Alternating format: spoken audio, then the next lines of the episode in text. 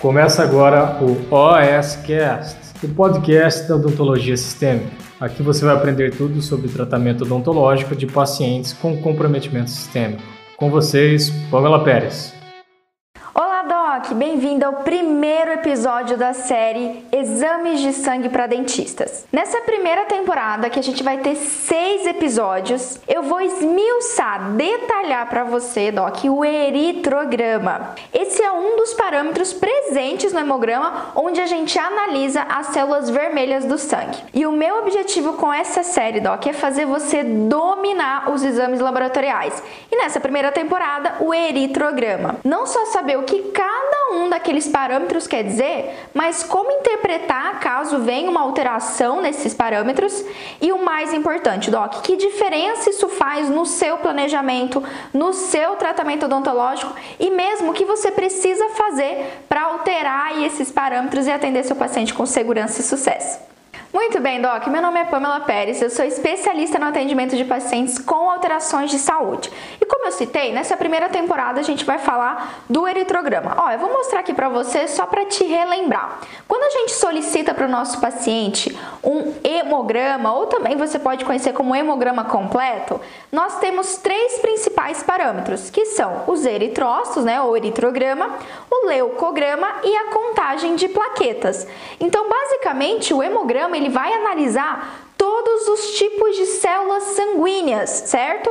As células vermelhas, que estão ali compostas pelas hemácias, as células brancas, que são nossas células de defesa, e as plaquetas, que vão participar no processo de coagulação e do tampão plaquetário. E nesse nosso primeiro episódio hoje, eu vou falar do primeiro parâmetro que aparece no eritrograma, que são as hemácias.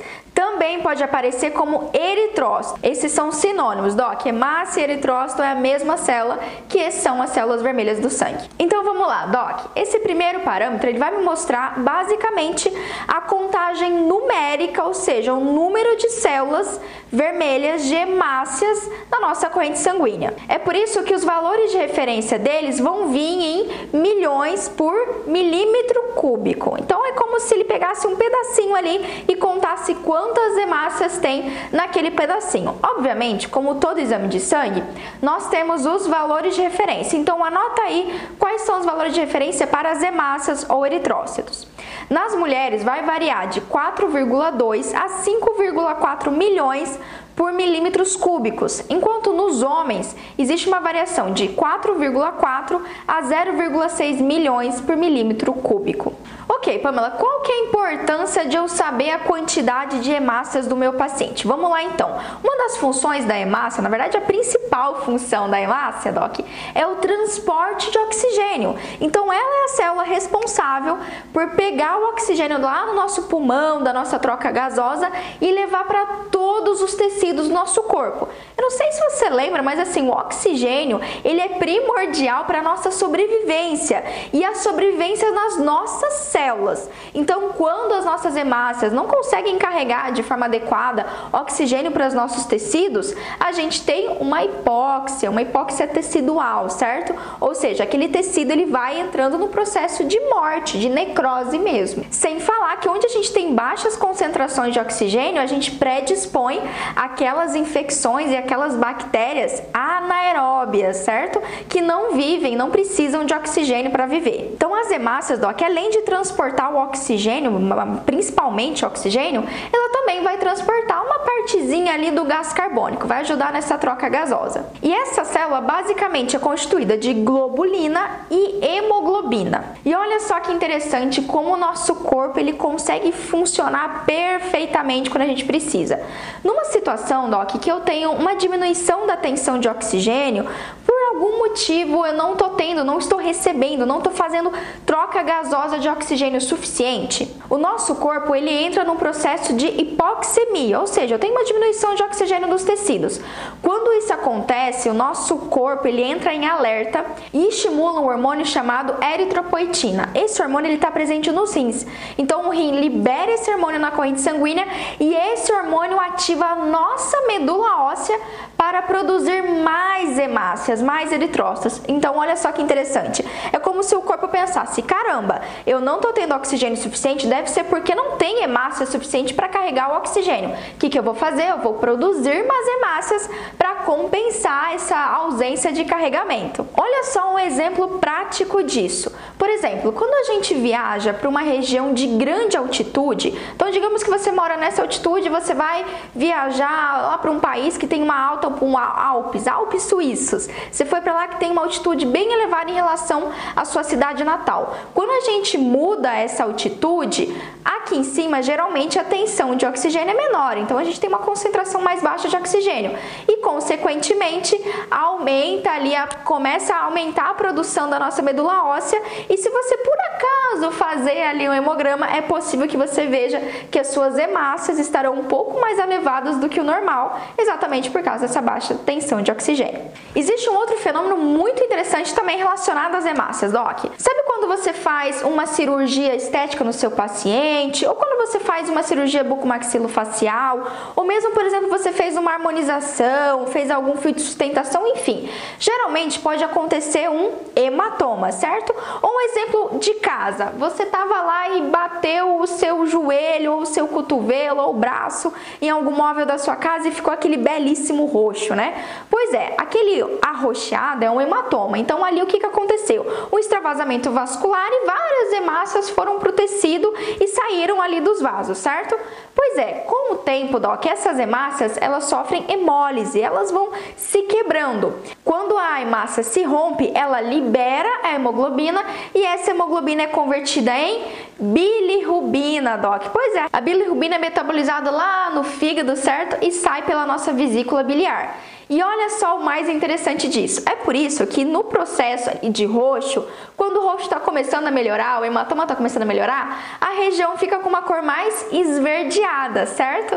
Isso ocorre porque está tendo ali um acúmulo da bilirrubina que tem essa característica mais esverdeada. Top! Agora que você já sabe o que é hemácia, relembrou tudo isso, tem algumas curiosidades em relação a ela, é importante a gente saber, Pamela, e se veio para mim lá o eritrograma, eu estou analisando e teve uma alteração da contagem de hemácia, certo?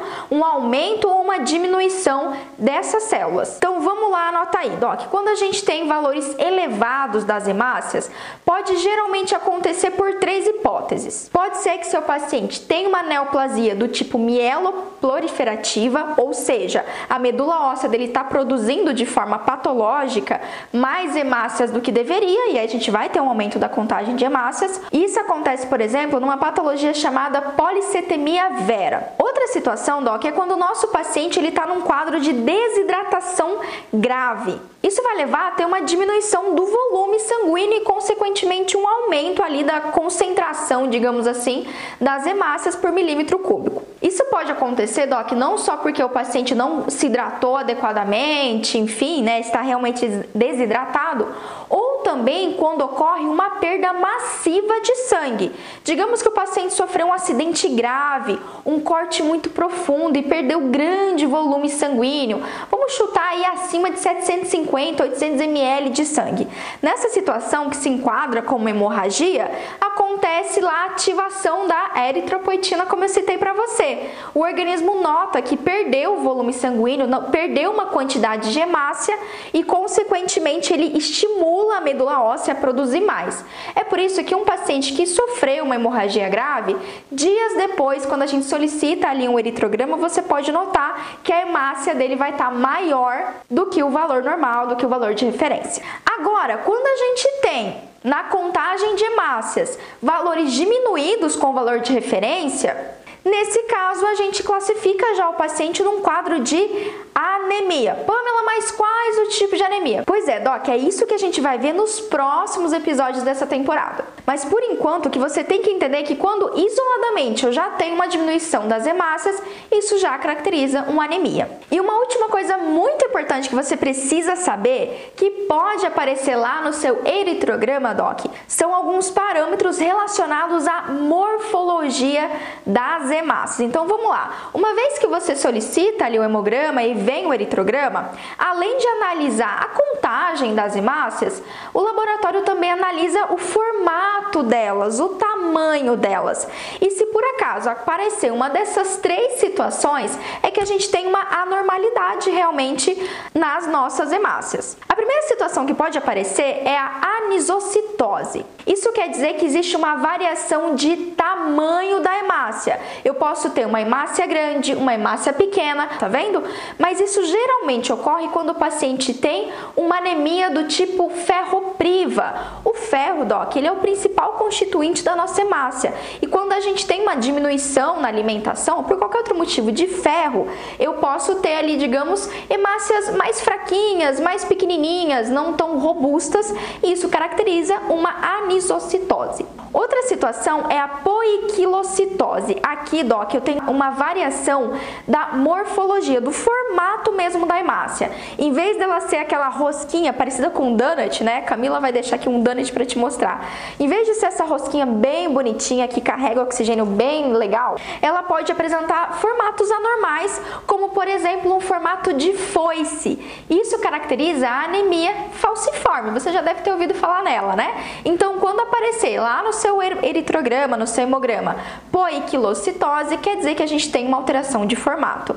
Pode ser o formato de foice, mas tem uma variedade de outros formatos que geralmente vai estar descrito lá para você no exame. Por último, não menos importante, que também pode aparecer como anormalidade da morfologia, é a policromasia. Aqui, Doc, eu tenho uma alteração de cor da hemácia. Em vez de ela ser vermelhinha, mais ou menos da cor aqui da minha blusa, né, do meu privativo, ela vai ser mais azulada.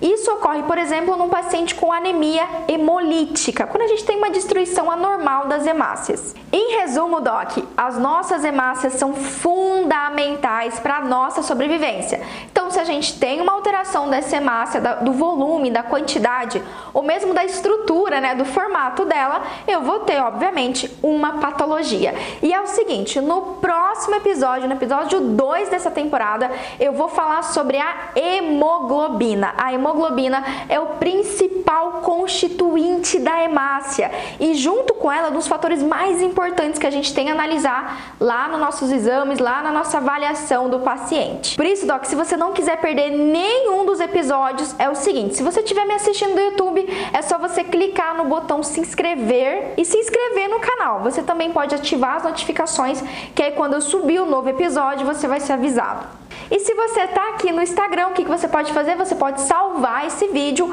me seguir já nas redes sociais e compartilhar também. Se esse vídeo foi legal, se esse primeiro episódio foi interessante e te já relembrou algumas coisas ou te contei alguma, algumas coisas que você não sabia, ótimo. Então o outro colega dentista também pode estar com essa dúvida, também pode querer essa informação. E você também, Doc, pode compartilhar esse vídeo aqui nas redes sociais, seja no Instagram, no Facebook ou mesmo no YouTube. Compartilha lá para o pessoal do WhatsApp, para o seu grupo, para um colega que você gosta e que você sabe que esse assunto vai fazer diferença para ele também. Então é isso, Doc. Eu te espero para o episódio 2.